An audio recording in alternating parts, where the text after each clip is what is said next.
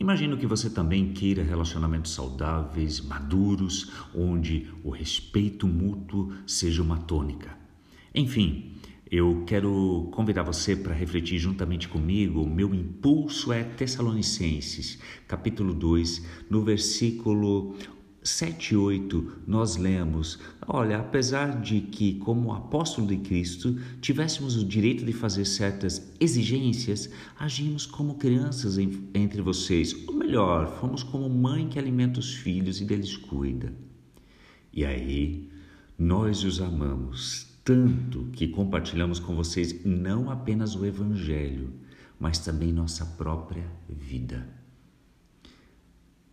compartilhar vida, cuidado e evangelho.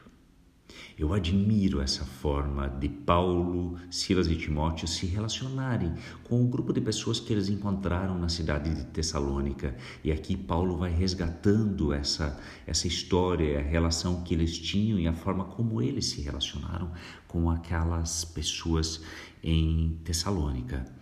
Enfim, enxergando o outro como ser humano, enxergando no outro alguém com o mesmo valor que eu, ainda que o outro não era cristão, mas estavam sendo evangelizados, eles lhe deram dignidade. Não enxergaram no outro apenas alguém, o recipiente do meu evangelismo. Você está me entendendo bem? Nós corremos o risco de fazer isso. Quando? Quando é, anunciamos, compartilhamos e descartamos a pessoa se ela não aceita.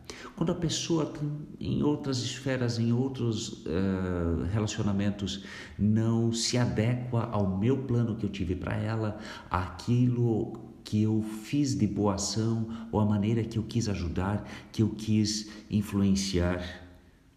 Bem, e não é isso que nós vimos também uh, nas mídias neste, neste início de semana, na história dessa menina que foi estuprada, foi usada, não tida como ser humano digno por parte daquele que dela abusou e agora, grávida aos 10 anos, opta juntamente com a sua família pelo aborto não, não tenha a ilusão de que o grupo de militantes que gritava a favor do aborto estava se importando com a menina. Eles queriam fazer dessa notícia provavelmente um ganho para sua causa. A menina passa a ser apenas um meio para um fim maior. Mas da mesma forma, eu não acredito que aqueles militantes que estavam gritando contra o aborto e tentaram barrar a entrada do diretor do hospital onde o aborto aconteceu nas dependências uh, daquele centro médico. Essas pessoas, será que elas estavam se importando com a menina, com os pais da menina, com a família estendida? Ok, podem estar se preocupando sim com uh, a criança no ventre, mas a criança mãe. Não, eu não quero fazer dessa temática uma polêmica em torno do aborto e, obviamente, não querer levantar a bandeira do aborto. Mas quero refletir contigo a partir da forma como Paulo se relacionava com o outro, com o próximo a partir de uma reflexão do teólogo judeu Martin Buber. Quando ele menciona relacionamentos humanos saudáveis, ele vai defini-los como relacionamento eu em direção a tu. Nesse tipo de relacionamento, eu reconheço que sou feito à imagem de Deus, da mesma forma que outras pessoas também são. Isso as torna um tu para mim. Elas têm dignidade e valor e devem ser tratadas com respeito. Eu declaro que elas têm uma existência única e separada da minha. Fecha aspas. E aqui, existência única e separada da minha significa que o outro não necessariamente precisa cumprir a minha agenda ou as minhas expectativas.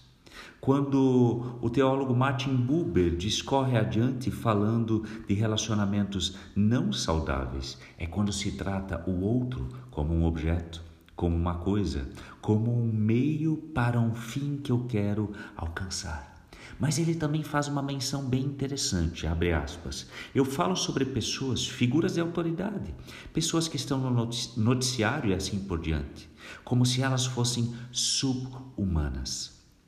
E fico frustrado quando as pessoas não se encaixam em meus planos ou não veem as coisas como eu vejo, fecha aspas.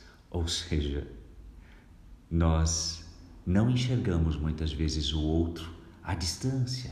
Aquelas histórias que passam no noticiário, como da menina que foi estuprada, como alguém que deve estar no mesmo nível de respeito como eu também. E se eu me coloco no papel de julgar alguém, assim como a Bíblia não me permite defender o aborto, da mesma forma não me permite julgar aquele que optou pelo aborto. Como assim, Hans, não permite? Não, você pode ter sua opinião e deve ter até a partir de princípios bíblicos de que o aborto é, é pecado, de que envolve tirar a vida de alguém mas julgar quem fez alguma coisa, isso não nos cabe. Aí nós saímos da relação eu e tu e nos colocamos acima, e só tem um que está acima, o próprio Deus. Relacione-se de forma saudável e que o Senhor inspire os seus vínculos.